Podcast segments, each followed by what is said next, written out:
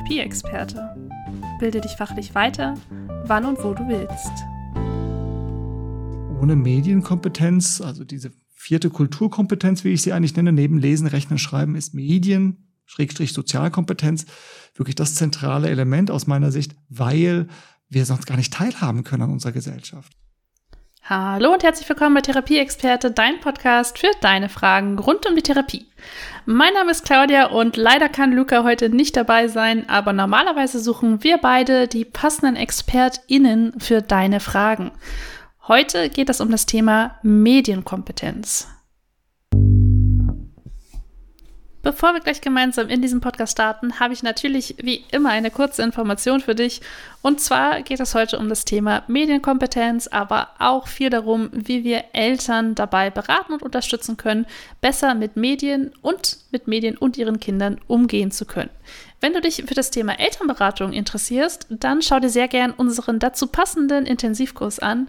Den findest du wie immer auf www.therapieexperte.de slash Episode 91. Hier hast du jederzeit die Möglichkeit, dich flexibel von Ort und Zeit und natürlich auch digital weiterzubilden und die Fortbildung einfach und schnell in deinen Therapiealltag zu integrieren.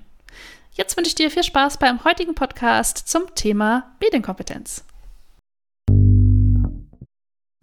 Wie beeinflussen eigentlich Fake News, ChatGPT und Co. deine Therapie? Um diese Frage bestmöglich zu beantworten, haben wir uns heute Florian eingeladen, der sich jetzt aber nochmal selbst vorstellen wird. Hallo, ich bin Florian Borns von den Digitalen Helden. Wir sind eine gemeinnützige Organisation aus Frankfurt am Main. Uns gibt es seit 2014. Wir haben uns mit der Idee gegründet, dass sich junge Menschen mündig, sicher und selbstständig im digitalen Raum bewegen können. Ja, wir sind ein vielseitiges Team. Pädagogik trifft Kommunikation und Technik und machen medienpädagogische Angebote. Und da sind wir vor allem bekannt für unser digitale Helden-Mentoren-Programm. Darin bilden wir junge Menschen zu digitalen Heldinnen aus, die dann die jüngeren Schüler in der Schule, also die 5-, 6 Klässler, bei Fragen im Internet helfen. Insofern sind wir diejenigen, die Schülern helfen, anderen Schülern ihr Wissen über Internet und Social Media beizubringen. Ja, und deswegen bist du heute auch der perfekte Gesprächspartner für unseren Podcast, weil das Thema immer wieder auftaucht, auch bei uns TherapeutInnen. Und zwar, wenn die Eltern auf uns zukommen und fragen, hey, ja, wir haben so ein paar Fragen schon mal gehabt, ne? Was ist eigentlich zu viel äh, Medienkonsum? Was muss ich meinem Kind eigentlich mitgeben? Und wir werden ja in den nächsten Jahren und Jahrzehnten mit immer mehr Medien und Technologien konfrontiert mhm. sein. Da kommen wir nicht drum rum. Und deswegen, und da starten wir am besten, hat sich ja ein, ein Begriff formiert, mit dem ihr natürlich auch viel zu tun habt, und zwar der, der Begriff Medienkompetenz. Für alle, die den noch nicht gehört haben oder danach gar keine Berührungspunkte mit haben, kannst du vielleicht mal kurz darauf eingehen, was bedeutet Medienkompetenz, was ist das Konzept dahinter? Ja, also es gibt sehr viele Theorien dazu. Die bekannteste ist die von Dieter Barke. Das war ein Erziehungswissenschaftler und ein Hochschullehrer aus Bielefeld. Und der hat mehrere Dimensionen von Medienkompetenz ähm, genannt. Das ist zum einen ähm, die Medienkritik. Das heißt, dass man also ähm, Medien gut einschätzen kann, mit ihnen umgehen kann. Das ist die Medienkunde. Also wenn man zum Beispiel Netflix mit dem Kind schaut und dann auch einfach fragt, naja, was für ein Unternehmen ist eigentlich Netflix? Wie verdienen die ihr Geld? Und so mit dem Kind da ein bisschen ja, reflektiert. Die Mediennutzung, ähm, also wie nutze ich Instagram, äh, Social Media und Co. Und die Mediengestaltung, also von dem Zeitlupenvideo beim Skateboardfahren bis hin zum ja, ähm, eigenen Instagram-Account oder der eigenen Webseite. Das sind so die vier Dimensionen. Da gibt es wurde noch erweitert, aber ich denke mal, für heute reicht das erstmal. Ähm, also Kritik, Kunde, Nutzung und Gestaltung. Das klingt ja tatsächlich, als ob es viel auch um Mündigkeit geht. Ne? Einfach darum auch das, was wir eigentlich schon immer machen, also wenn wir jetzt ganz weit in der Geschichte zurückgehen, ne, einfach um Mündigkeit, Dinge zu hinterfragen, einfach auch nochmal zu reflektieren, sich und das eigene Handeln. Ne? Also da kommt es ja auch irgendwie so ein Stück weit her. Nur, dass wir jetzt von extern natürlich ein bisschen anderen Dingen noch ausgesetzt sind, als, sagen wir mal, historisch gesehen, wann sich dieses Konzept auch entwickelt hat. Genau, also medienbezogene Handlungskompetenz könnte man auch sagen. Ja, also dass man sein Handeln eben heutzutage auch ganz stark in und mit Medien ausdrückt.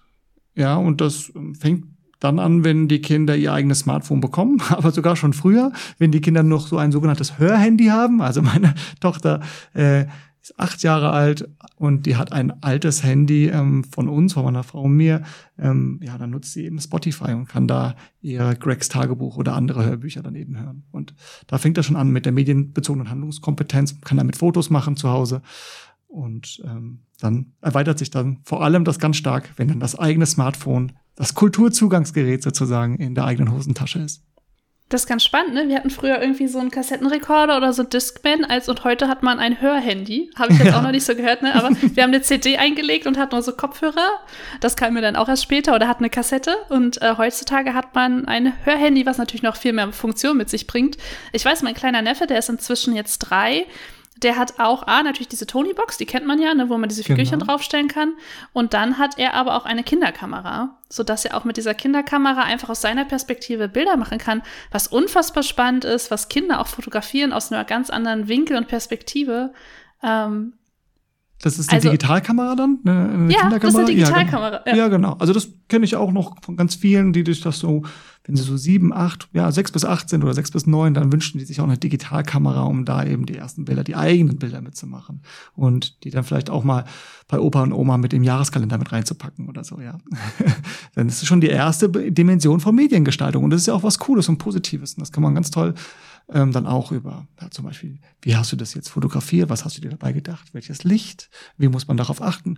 Am besten, wenn du ein Foto von dir selber machst oder von jemand anderen, dann guckst du zum Beispiel mal ähm, in Richtung Fenster, ja, ähm, weil dann kriegst du eben das natürliche Licht in dein Gesicht und das sind so ganz kleine Nebenbei-Sachen, die man seinem Kind schon sehr früh beibringen kann. Und dann geht es ja aber auch darum, was sollte ich fotografieren, was sollte ich nicht fotografieren, was sollte ich mit genau. den Bildern machen. Da geht es ja dann auch tatsächlich darum, über solche Dinge zu sprechen und warum man manche Menschen auch nicht einfach so fotografieren darf, weil das ist ja manchmal auch gar nicht so bewusst ist kein natürliches Konzept. Ne? Es ist jetzt nicht so, warum darf ich Mama und Papa fotografieren, aber der Mensch, der da an der Kasse steht, den ich vielleicht schön, schön finde oder der was Witziges anhat, darf ich nicht einfach so ungefragt fotografieren. Ist ja dann auch was, was da reinspielt, wenn ich das richtig verstanden habe, so darüber aufzuklären, hey, da sind dann auch noch mal Persönlichkeits- also für uns würde es dann heißen, ne, es ist einfach Persönlichkeitsmerkmal, beziehungsweise, jetzt fehlt mir der Begriff, wie heißt es denn? Persönlichkeitsrecht? Persönlichkeitsrecht, vielen Dank. Ja, genau, es geht mhm. ums Persönlichkeitsrecht. Ich habe ja auch die Datenhoheit über meine, mein mhm. Bild. Und das muss man dem mhm. Kind ja auch irgendwie erklären können. Ne? Also, das ist ja. Total. Ne? Das ja, runterzubrechen. Also was du nicht willst, was man dir tut, das füge auch keinem anderen zu. das ist so der klassische Spruch, den man auch von früher kennt.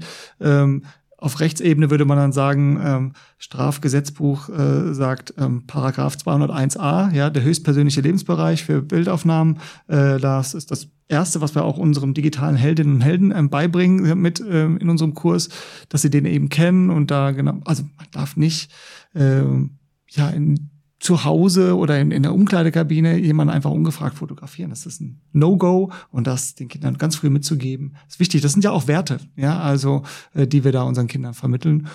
Und ja, da kann man nicht früh genug mit anfangen. Und das ist ja eine sehr handlungsorientierte ähm, Sichtweise. Und das ist auch so das Verständnis, was wir auch versuchen, immer wieder rüberzubringen, sehr handlungsorientiert zu machen. Und nicht nur mit der Moralkeule oder das, das macht man nicht, das ist verboten. Und deswegen ist es, sondern auch ein Verständnis, ein empathisches Verständnis für den Gegenüber äh, zu entwickeln und was erlaubt ist und was nicht. Ja, das steckt ja auch das große Thema Konsens auch dahinter, ne? Mhm. Einfach, dass man auch einfach immer nach Erlaubnis fragen sollte und natürlich auch immer nach Erlaubnis gefragt wird. Das sind ja zwei Ebenen, über die wir da reden können. Jetzt sind wir schon so ein bisschen eingestiegen eigentlich in, warum Medienkompetenz denn jetzt eigentlich so wichtig ist. Und das kannst du viel besser beantworten, weil du dich damit sehr, sehr lange schon auseinandergesetzt hast. Das heißt, schieß mal los. Was würdest du sagen, warum ist das jetzt so enorm wichtig geworden, vielleicht auch in den letzten Jahren? Ja, also ich würde sagen, dass ohne Medienkompetenz, also diese vierte Kulturkompetenz, wie ich sie eigentlich nenne, neben Lesen, Rechnen, Schreiben, ist Medien, Schrägstrich Sozialkompetenz, wirklich das zentrale Element aus meiner Sicht, weil wir sonst gar nicht teilhaben können an unserer Gesellschaft, ja, weil wir ähm, so viel digitalisiert sich, so vieles Medien vermittelt und diese Medienkompetenz, wenn man sie nicht besitzt, dann kann das eben zu einem Verlust von persönlichen Daten, also man kann sich nicht selber gut schützen. Es kann dazu führen, dass man ähm, ja auch ähm, gemobbt wird oder andere mobbt, äh, manchmal vielleicht sogar gar nicht, war doch nur ein Spaß und dann aber die, die sozialpsychologischen Konsequenzen gar nicht kennt, ähm, bis hin zu einer fehlenden ähm, ja auch Empathie. Also warum brauchen wir ähm, Medienkompetenz? Wir brauchen es, damit wir gut miteinander leben können, damit wir respektvoll miteinander ähm, ja, zusammen sind und weniger Hass und Streit entsteht, um es mal so auf Kindersprache auszudrücken. Ja, also ich hatte auch einen Aspekt, den ich immer sehr wichtig fand, der mir noch mal so ein bisschen die Augen geöffnet hat, ist, dass wir ja vor bestimmten Dingen einfach ganz normal Angst haben. Ne? Also es ist tatsächlich so einfach sehr physiologische Dinge, die uns Angst machen, Angst auslösen in uns und wir dann halt aber auch ein Sicherheitsempfinden haben. Wenn es jetzt aber zum Beispiel um Medien geht, ist das ja nichts, wo wir natürlichen Schutzfaktor haben. Wir haben ja nichts, mhm. was uns da konkret jetzt Angst machen müsste in den ersten Kontaktmomenten vielleicht, weil das ja nichts in uns auslöst, was irgendwie ja, ich sag jetzt mal evolutionstechnisch in uns eine Angst triggern würde und dass wir auch gar keinen Schutzmechanismus dafür erstmal entwickeln, bis uns natürlich irgendwie mal irgendwas Schlechtes widerfahren ist, was dann eher so eine Richtung Konditionierung geht, ne? zu sagen, okay, ich vermeide dann Situationen, aber unser Körper ist nicht darauf ausgelegt, deswegen ist auch ähm, die, dieser Virenschutz, Datenschutz immer so ein bisschen komplexer, weil wir A, uns das erstmal nicht vorstellen können und keine ähm, physiologische Angst haben, entwickeln. Mhm. Wenn wir die hätten und sagen, oh, da kommt eine Klippe, da falle ich gleich runter, würden wir uns anfangen zu schützen. Aber dieses Denken haben wir halt in diesem virtuellen, digitalen Raum einfach nicht. Und da ist es wichtig, einfach auch ähm, eine Kompetenzerwerb zu haben, der sagt, okay, das ist etwas, wovor wir uns nicht drücken können. Das ist etwas, was in einem anderen als unserem, ähm, ich sag jetzt mal reellen Raum, weil das verschmilzt ja immer mehr, ne, aber stattfindet. Ja. Und da müssen wir irgendwas vorschalten, wo wir kompetenter werden, halt aber auch so eine Sicherheitsmechanismus mit einbauen, um dann halt auch, ja, Kinder wie Eltern, wie Erwachsene ähm, mit abzuholen. Ich bin total bei dir, also weil viele Eltern sind sich der Dynamiken und der Gefahren in der digitalen Welt nicht bewusst, ja, also was dann da alles so passieren kann. Ja, die haben alle schon mal davon gehört, aber was ihr Kind da tatsächlich erlebt, wenn es eben insbesondere in spätestens in der fünften Klasse dann losgeht mit dem Klassenchat und was das für eine Dynamik auslöst. Die Kinder schreiben da einander reden, ein bisschen wie in der Schnabel gewachsen ist, aber es ist eben komplett anders, wenn man was im Klassenchat reinschreibt, als wenn man das jemandem direkt so auch ins Gesicht sagen würde, weil du hast diese Ebene der Mimik und Gestik, das empathische Empfinden ist da erstmal nicht gegeben, es sei denn, es ist geübt und das ist, man, kann das nachvollziehen. Aber wenn es eben nicht so geübt ist, und das ist in der Regel der Fall, ja, sondern es geht eben relativ wild, wie beim ja, im Wilden Westen sozusagen los. Das ist also noch, noch ohne Reglement, ohne gemeinsame Absprache. Und das ist wichtig, da ganz früh hinzuschauen und einfach mit dem Kind im Gespräch zu sein. ist jetzt auch nicht, es gibt ja gerade einen sehr großen Bestseller auch, ähm, wir verlieren unsere Kinder von, von Silke Müller. Ich finde, sie macht da wichtige Arbeit, um, um aufzuklären. Ähm, gleichzeitig würde ich auch sagen, wir müssen äh, äh, ja vor allem einfach begleiten, dabei sein. Ja, es ist ja auch nicht alles ganz, ganz schlimm und ganz gefährlich. Also unsere Kinder sind auch sehr du durchaus kompetent, schnell Dinge zu erlernen und auch sehr empathisch zu sein. Total. Sind sie dazu?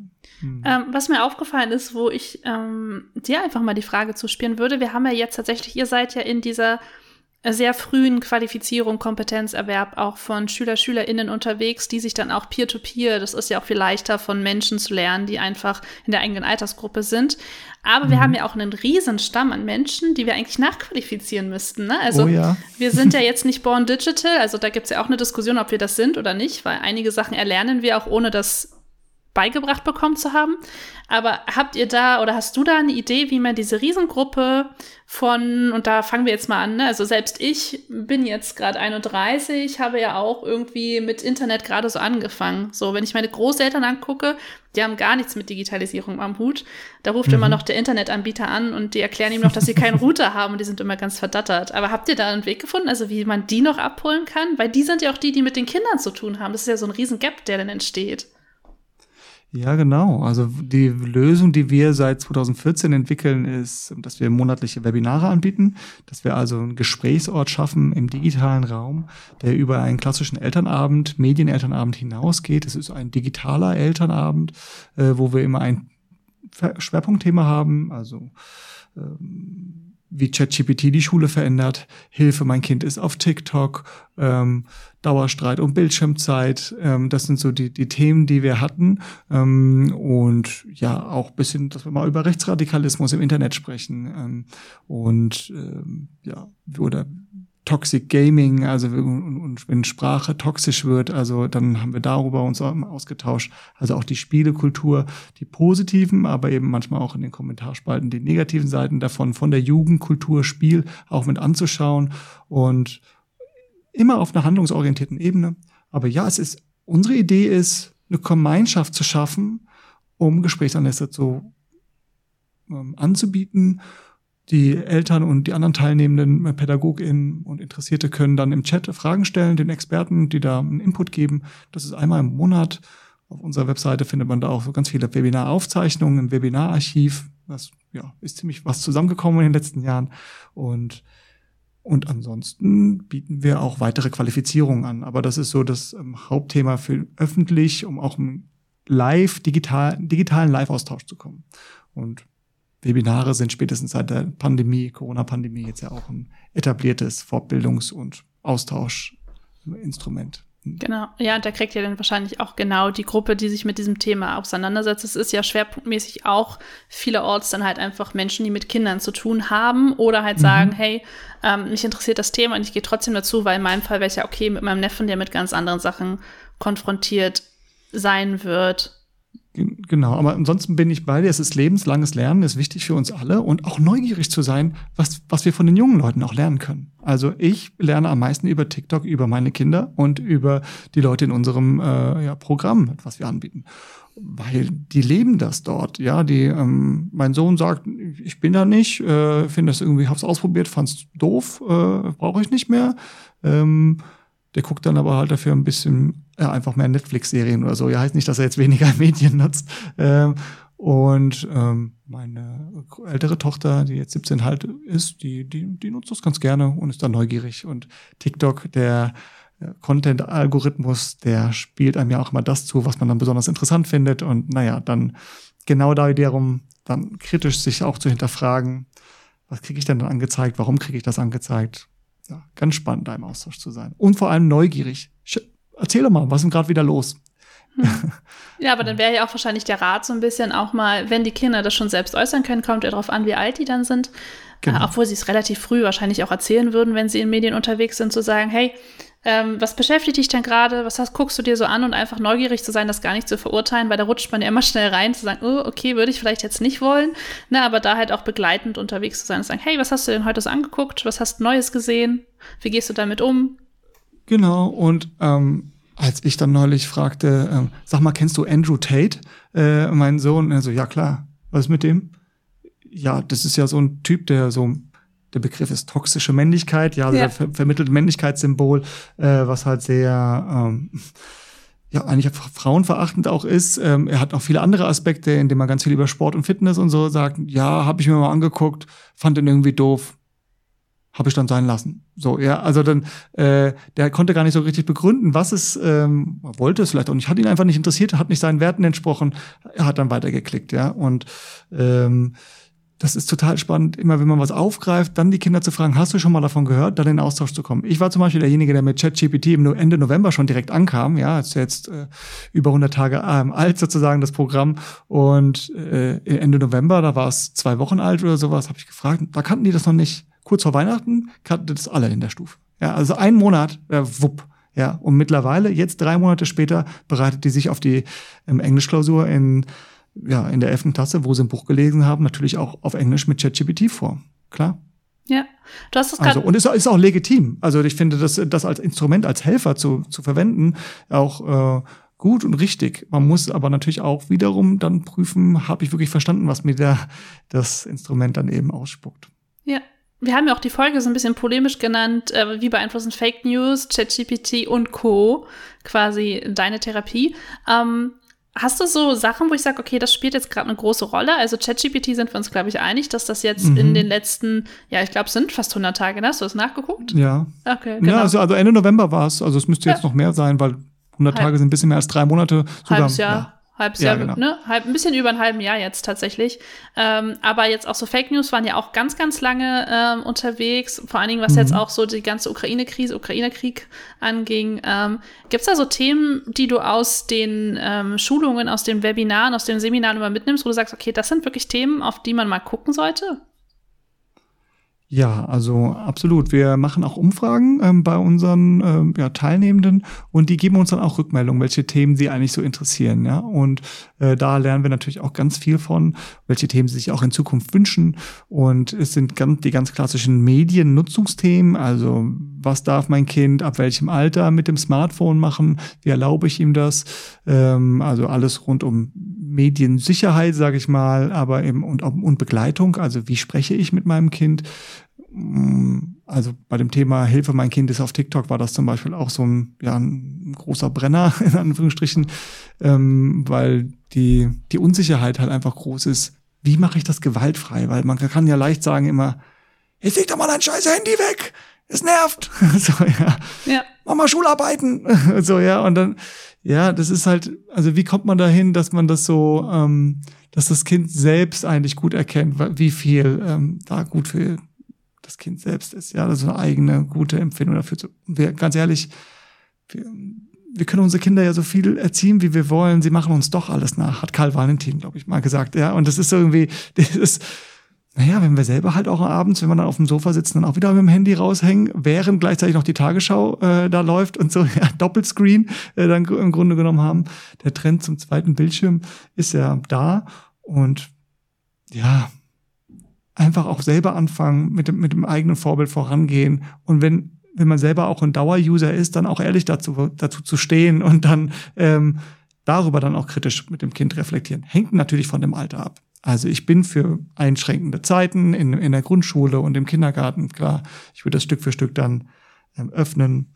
Und die Themen sind ja, genau diese Mediennutzungsthemen und die gesellschaftlichen Themen. Vielleicht noch was anderes wie Schönheitsideale. Ja, also was und, und Frau sein, junge Frau sein, was bedeutet das im Internet, auf Instagram und so.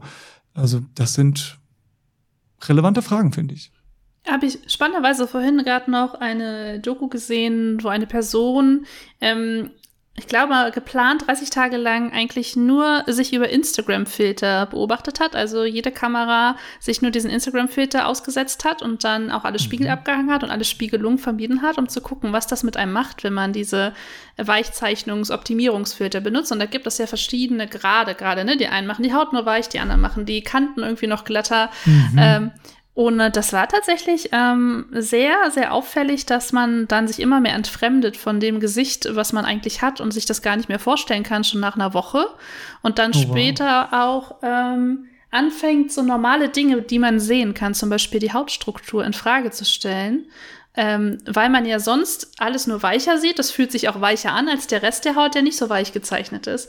Und das waren ganz, ganz spannende ähm, Einblicke in dieses, was macht eigentlich dieses dauernde Retuschieren, Optimieren von Bildern. Und da fällt Instagram-Filter rein, da fallen wahrscheinlich ganz viele andere Filterprogramme rein. Aber auch diese Photoshop-Bearbeitung, ne? das ist ja alles, was so ja. über Medien uns so vermittelt wird. Wie optimieren wir uns und wie präsentieren wir uns? Und ähm, das war ganz spannend zu sehen. Äh, und da dachte ich mir, wow, also wenn, ich bin damit jetzt nicht so aufgewachsen. Ne? Also ich habe, äh, als es angefangen hat, war das bei mir StudiVZ irgendwie, Schüler-CC, genau. da gab es sowas noch nicht. Da gab es Überbelichtung, ne? sage ich jetzt mal. Da konnte man alles überbelichten durch Blitz. Aber äh, die Entwicklung, dass man da jetzt immer mehr machen kann und sich so entfremdet von der mhm. Person, die man ja auch gar nicht ausgebildet hat, jetzt im jungen Alter, finde ich schon irgendwie auch ähm, besorgniserregend zu beobachten. Und Deswegen ja. versuch, ja.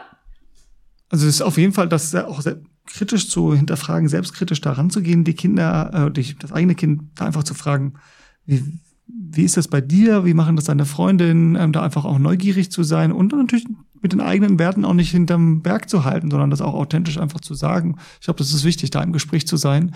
Ähm, und es macht schon was. Also ich sehe sehr viele, die dann, also mit dem Selbstwert, ja, so wie du es gerade beschreibst. Und das ist natürlich so, wow, wenn der, wenn man so viel Social Media konsumiert und dann der eigene Selbstwert leidet, dann ist es, dann sollte man drüber nachdenken. Also was, was tut dir gut? Ja, was, was ist dir wichtig?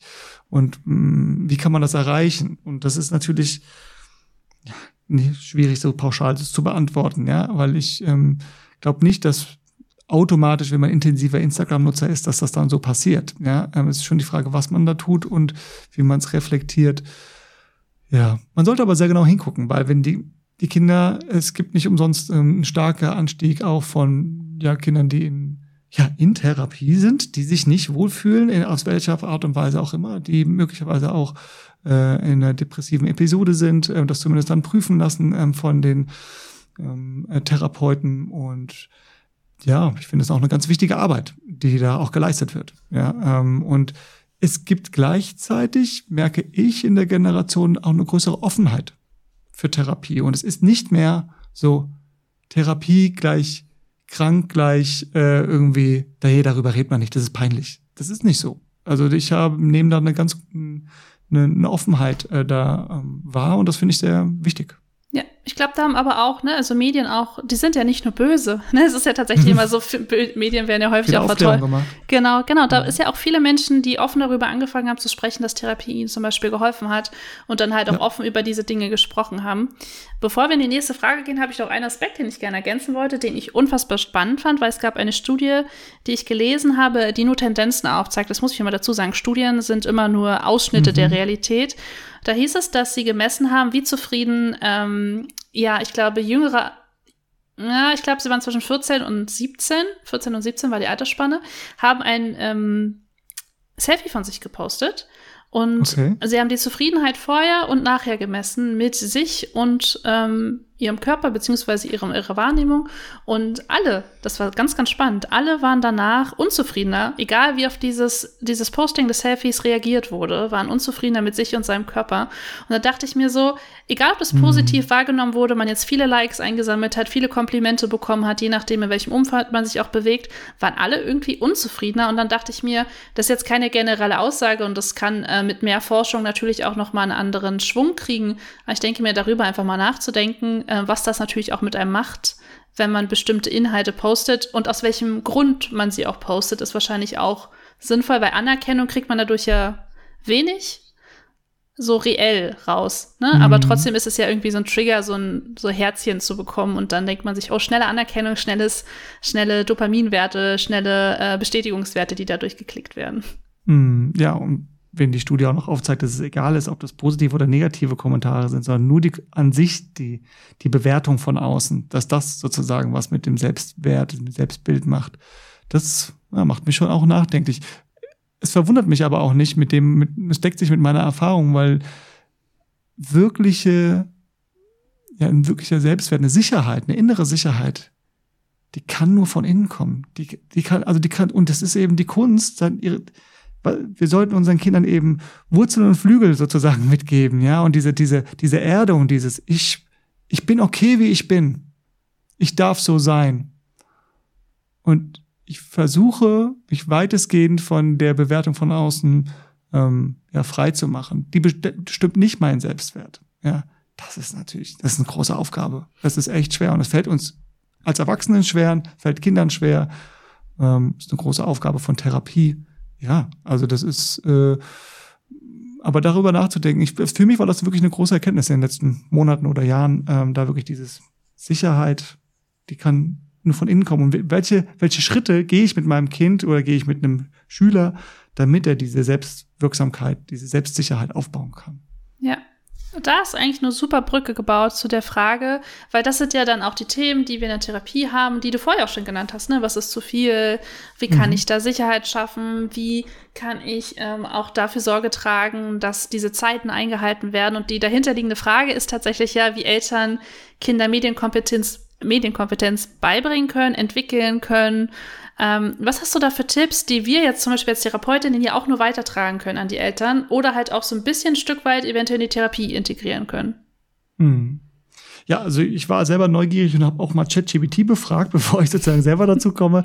Äh, der hat also hat sieben Punkte äh, mir da genannt, also die offene Kommunikation klar, äh, die Vor- und Nachteile dazu anzusprechen, Vorbild sein, gemeinsame Medien nutzen, ähm, kritisches Denken fördern als viertes, die Medienregeln aufstellen, Sicherheit im Internet zu besprechen und die Gefahren und Erkennen von Online-Bedrohungen, dann auch medienpädagogische Angebote als siebten Punkt. Das sind so, jetzt mal ganz, das ist das, was uns ähm, ChatGPT sagt. Ähm, ich, wie können Eltern und Kinder Medienkompetenz entwickeln? Das sind alles ganz wichtige und richtige Punkte. Um aber ein Stück tiefer zu gehen, finde ich vor allem wichtig, ähm, in den, also die, die Erfahrung, die ich persönlich als Papa von drei Kindern gemacht habe, in den gemeinsamen Aktivitäten, die uns Spaß machen, die uns authentisch Spaß machen, also Sport zum Beispiel, ja, äh, Freizeit, wenn wir rausgehen, da dann die Medien mit zu integrieren.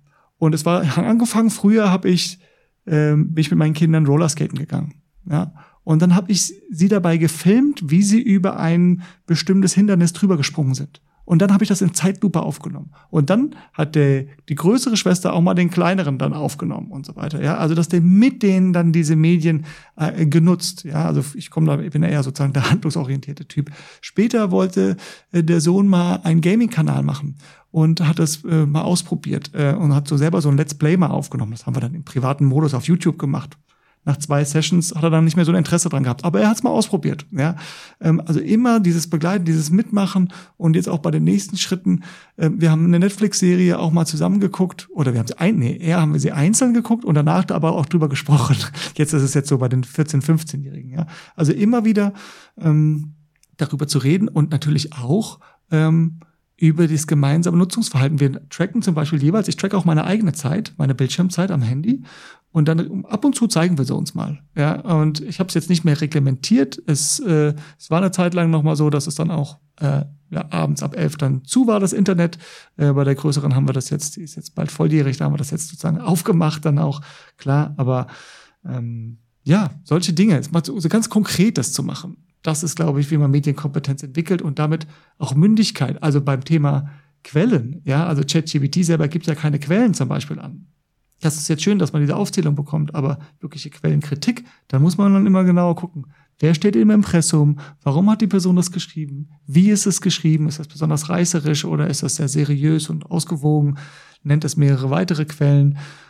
Naja, das ist ja auch das, was man hoffentlich in der Schule lernt. Aber wir als Eltern können auch einen ganz wichtigen Beitrag zu lernen, äh, geben. Und ja, am Ende ist es tatsächlich Vorbild sein und im Gespräch bleiben sind die wichtigsten Dinge ähm, bei der Medienkompetenzentwicklung. Beim Thema Fotos äh, finde ich auch sehr wichtig, ja, über das Thema Filter zu sprechen auf Instagram und so weiter und es zu respektieren, wenn zum Beispiel das Kind auch nicht beim Familienfest äh, mit aufs Foto möchte. Und ja, es gibt einige Familienfeierfotos, wo, ich habe vorgestern habe ich das gesehen, hat mein Sohn, der war dann damals acht oder so, der hat sich umgedreht und hat nur seinen Rücken gezeigt. Das ist ein gutes Recht. Ich habe die nicht dafür verurteilt, da habe ich kein, ja, und dann okay, er hat jetzt drüber gelacht, jetzt irgendwie ein paar Jahre später, ja. Das mal so als Zusammenfassung. Mich würde äh, interessieren, was, was denkst du denn, was können denn Thera äh, aus therapeutischer Sicht, wie kann man denn da, ähm, was kann man denn da so mitgeben, ähm, Eltern und Kindern? Ja, also wir haben tatsächlich versucht, das auch immer so ein bisschen runterzubrechen. Wir haben eine Kollegin, die sich auch da mehr mit auseinandergesetzt hatte, weil sie ihre Bachelorarbeit auch über da ja über das Thema Medienkompetenz, jetzt fragt mich nicht nach dem kompletten Titel, aber darüber mhm. geschrieben hat.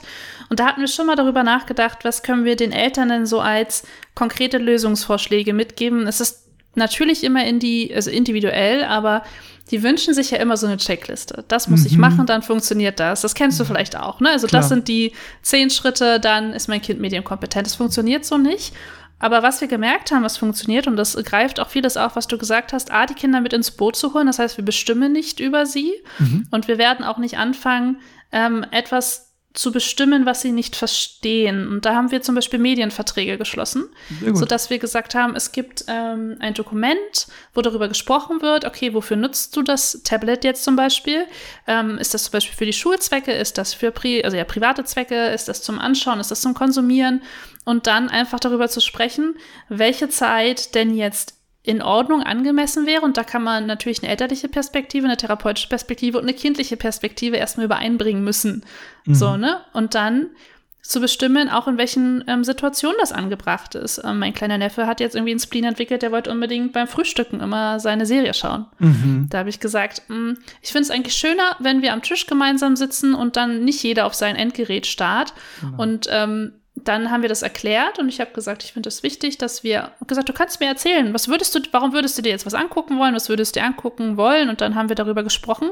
Dann kam er so uns erzählen und dann war ihm nicht langweilig. Meist war ja Langeweile das Thema, was da aufkam, ne? Also ja. Medienverträge ist auf jeden ja. Fall ein Weg, den wir gewählt haben, häufig. Sehr gut. Ich finde, man kann ja vielleicht auch noch mal ein paar äh, Webseiten, sozusagen ein paar Tipps da geben. Also mediennutzungsvertrag.de ist genau die Webseite, mit der man sowas erstellen kann. Allgemein ein richtig gutes Informationsportal ist ClickSafe. Ähm, die haben wirklich rund um äh, Mediennutzung auch sehr viele gute Informationen. Für die Jugendlichen würde ich vielleicht noch Handysektor empfehlen. Das ist auch sehr gut, ja, mit junger Sprache und Design ganz äh, gut gemacht. Das sind so mal so drei. Äh, und wenn man ein bisschen was lernen will mit dem Kind, dann vielleicht das Internet ABC dann noch zu nutzen. Da kann man auch so eine Art Internetführerschein machen. Ja, das ist ja nicht abgeschlossen, aber es ist mal so ein erster Schritt in der dritten, vierten Klasse. Vielleicht auch fünften kann man das noch ganz gut anwenden. Und wenn es die Lehrer nicht machen, dann macht man es wenigstens vielleicht allein zu Hause äh, mit dem Kind. Und ja, ich, was wirklich mich mit Sorge, ähm, äh, wo ich wirklich mir Sorgen mache, ist, also das Thema, wenn, wenn es wirklich so intensiv die Medienverwahrlosung ähm, da ist, also wo man wirklich, meine, meine Frau ist Grundschullehrerin und die erzählt mir manchmal vom Montags, wenn die Kinder dann im Stuhlkreis sitzen. Und die haben das ganze Wochenende dann ja durchgeguckt, so ja, und nur mit ein paar, also die, ja, die haben einfach dann keine weitere Beschäftigung. Und das ist, das hat irgendwann psychosoziale Konsequenzen, ja, und das ist natürlich da gut hinzugucken, das ist ganz auch als diejenigen, die halt das mitbekommen, die Eltern wissen es oder können vielleicht auch gerade nicht anders und nicht besser. Ja, und mh, hm, sie erstmal nicht dafür zu bewerten, sondern dann gemeinsam zu überlegen, wie man damit umgehen kann. Aber du hast es gerade schon angesprochen. Hast du so ein, so ein Gefühl oder hast du so ein Werte sind immer schwierig, das weiß ich. Aber mhm. diese Frage ist ja eine relativ häufige. Was ist zu viel? Mhm. Und da kann ich jetzt nicht sagen, drei Stunden ist zu viel, zwei Stunden ist zu viel, eine Stunde ist zu viel. Ähm, kommt natürlich aufs Alter auch an. Aber hast du da so einen Richtwert, wo du sagst, ab wann wird es zu viel für ein Kind? Also zu viel wird es auf jeden Fall, wenn das Kind danach ähm, sehr aggressiv ist. Das kommt manchmal vor. Ja, ähm, und ja, es gibt so Richtwerte, also schau hin, was deine Kinder machen, ist auch so eine Initiative von ARD und ZDF. Ähm, die haben da so ähm, Bildschirmzeiten, Orientierungs, ähm, ja, wie nennt man das, feste Bildschirmzeiten vereinbaren und dann sozusagen Regeln dafür, ähm, die sie mit äh, empfehlen. Also die sagen dann ähm, für die sechs bis neunjährigen, also eher die diejenigen, die in der, in der Grundschule sind, ähm, ja so eine halbe Stunde bis Stunde am Tag ähm, und dann so ab äh, zehn empfiehlt es sich eher so ein wöchentliches Zeitkontingent zu vereinbaren. Das finde ich so weit ganz in Ordnung. Also das Zeitkontingent wäre dann so, dass man zehn Minuten Medienzeit pro Lebensjahr am Tag oder eben eine Stunde pro Lebensjahr in der Woche. Ja, also ähm, das ist noch, ja, wenn man also zwölf ist, wären das zwölf Stunden, ähm, ja, in der Woche bei sieben Stunden, sieben Tagen. Okay, dann ist das also ein bisschen mehr als also knapp zwei Stunden am Tag. Ist schon relativ großzügig. Das muss man wirklich mal dann äh, gucken. Aber Medienzeit heißt halt auch alles, ne? Also das heißt sozusagen nicht nur dann, also äh, Fernseher oder Laptop, sondern eben auch das Handy und das kommt dann auch schon schnell zusammen, wenn man um zwei Uhr nachmittags zu Hause ist, bis abends um acht oder so. Aber definitiv natürlich abends die Zeiten, die Mediengarage einführen, die auch noch einzuhalten, sehr lange. Das ist absolut empfehlenswert. Die Mediengarage bedeutet, dass Eltern und Kinder ihr Handy im Wohnzimmer oder in der Küche in die Garage stellen und dann eine handyfreie Zone zumindest am Abend haben. Das macht früh Sinn, machen auch viele Erwachsene wieder. Und es zeigt sich, dass man besser schläft, wenn man eine Stunde vorm ins Bett gehen nicht mehr das Handy benutzt. Das zeigen auch mehrere Studien. Kann ich ergänzen und eine Stunde nach dem Aufwachen auch nicht, weil sich die oh ja. Gehirnwellen dann tatsächlich gerade erst aufs Wachwerden konzentrieren und wenn man gleich mit dem nächsten ähm, ja, Hormonkick ist es tatsächlich, ja, mhm. dass man halt so schnelle Belohnungsreize setzt, dann ist man äh, anders wach, aber nicht so, kann man nicht so fokussiert in den Tag starten. Ähm, mhm. Bei uns nennt sich das ähm, ein Handyturm. Hat sich im mhm. Freundeskreis etabliert. Das heißt, ähm, wenn wir zusammen was trinken gegangen sind zum Beispiel oder uns getroffen haben, dann haben wir alle Handys aufeinander gestapelt und der zuerst sein Handy rausgenommen hat, weil er unbedingt draufschauen musste, musste dann eine Runde ausgeben. Das funktioniert bei oh. Kindern nicht, aber es war der Handyturm. Also ja, aber das Konzept funktioniert. Schöne, schöne Sache. Ja, ich habe das auch schon mitbekommen bei Jugendlichen, die dann sagen, also ab einer bestimmten Uhrzeit auf der Party bitte keine Fotos mehr. Ja, äh, äh, so nach dem Motto, what stays in Vegas, äh, nee, what, what happens in Vegas stays in Vegas. So, also dann auch Jugendpartys und so weiter. Ey, da machst du dann nicht mehr abends die Fotos. Das kann irgendwo landen. Das wollen wir einfach nicht. Das machen die einfach untereinander aus und dann ist in Ordnung. Und das passiert dann auch. Also es respektieren die dann so und das ist okay. Ähm, Handyturm kannte ich es auch noch nicht, finde ich auch eine schöne Sache. Ja, aber ich fand es auch schön, dass du gesagt hast, dass Eltern und Kinder beide zusammen ihre Handys dann wegtun, weil das ist ja, warum soll ich als Kind mein Handy wegtun, wenn du deins noch behalten darfst? Ja. Ne, ist die Vorbildfunktion, und, die du vorhin angesprochen hast. Genau, und ja, selbstkritisch äh, würde ich sagen, wir halten uns auch nicht immer dran, ja, ähm, aber es ist äh, jetzt meine größeren auch schon etwas größer, ja, aber äh, ähm, es ist schon wichtig, ja, die Ausnahmen bestätigen die Regel, gemeinsam sollte man es tun. Das ist schon, das, das nehmen die einem auch ab.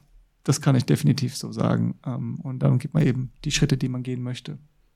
Genau. Dann eine letzte Frage habe ich tatsächlich noch. Ähm, wir haben jetzt auch den Spagat zwischen, ähm, wenn du sagst zwei Stunden am Tag, wenn wir jetzt bei zwölf Jahren angekommen sind, circa, ne? Ähm, und sagen, okay, Medien nutzen wir ja nicht nur für uns privat, sondern wir nutzen ja Medien auch für Schule, wir nutzen Medien zur Kommunikation, wir nutzen Medien zur Absprache. Wie kann man das handeln? Weil zwei Stunden für eine Hausaufgabe zu brauchen, kann ja auch mal eine Recherche sein, die man macht. Und dann ist ja das, was mich privat machen kann, so Fernseh gucken, mhm. vielleicht mal ein bisschen mit meinen Freunden texten oder mich auf Instagram rumtreiben, ist ja dann eigentlich was, was in meine Medienzeit reinfällt. Oder würdest du ja. das dann sagen, trennt man das oder ist das dann Inkonsequenz? Wie geht man damit um? Also ich habe dann, ich kann, es ist schwierig, das zu trennen, ähm, ganz also ehrlich im, im Alltag und deswegen ähm, ist das ein Orientierungspunkt. Ähm, ich finde, es gehört nicht mehr mit da rein, so weil wenn das, äh, das, wenn das Recherchearbeit ist und die wird in der Klasse in der Schule verlangt und man ist irgendwie in der neunten, zehnten Klasse, ja, dann, dann sind die Kinder auch schon relativ weit, äh, dass sie das auch reflektieren können und einem auch am Ende belügen sie sich dann auch nur selbst. Ja, ich bin auch nicht immer da, wenn sie da sind. Und ja, wir haben unseren Kindern dann auch jetzt, äh, dann haben auch jetzt ihren eigenen Rechner und die sind jetzt also neunte und elfte Klasse, ja. Und ähm, ja, da kann ich es nicht mehr trennen. Bei der Jüngeren, die noch in der Grundschule ist, äh, die hat ja noch gar kein eigenes äh, sozusagen Gerät, äh, sondern eben ein Hörhandy. und da ist das noch was anderes. Ähm, ich, wir trennen es nicht. Äh, andere machen das, man kann das technisch tun. Äh, man kann auch Apps zulassen und andere äh, durch eine Software ähm, ähm, und manche Internet und andere Softwaren sind dann ver verboten oder bestimmte Webseiten sind verboten, also weiße und schwarze Webseitenlisten dann zu haben.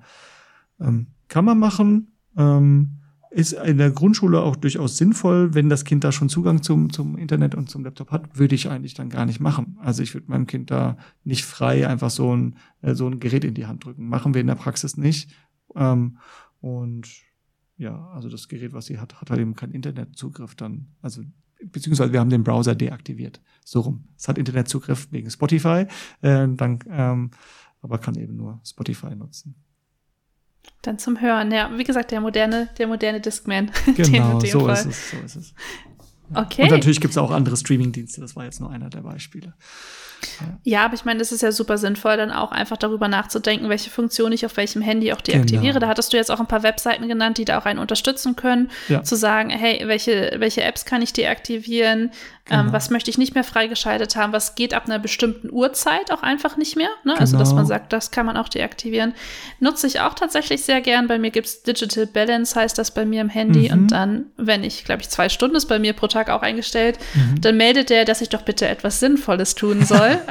Da kann man ähm, auch einstellen, was einem gesagt wird. Und dann merke ich aber, oh, okay, ich habe halt schon zwei Stunden über WhatsApp, also alle Medien, die ich da habe, irgendwie mit meinem Handy verbracht.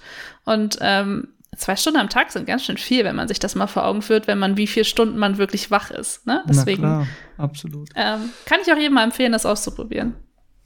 Ja, schöner Punkt. Ja.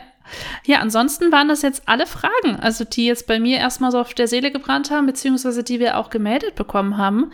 Ähm, bei uns gibt es immer den, äh, die Tradition, dass äh, unsere eingeladenen Gäste nochmal das letzte Wort bekommen und nochmal entweder einen Appell loslassen können oder nochmal was, ja, vielleicht was loswerden wollen.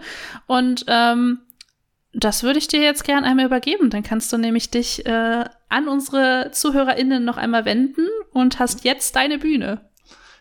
Ja, vielen Dank. Ich würde sagen, schau hin, was deine Kinder machen.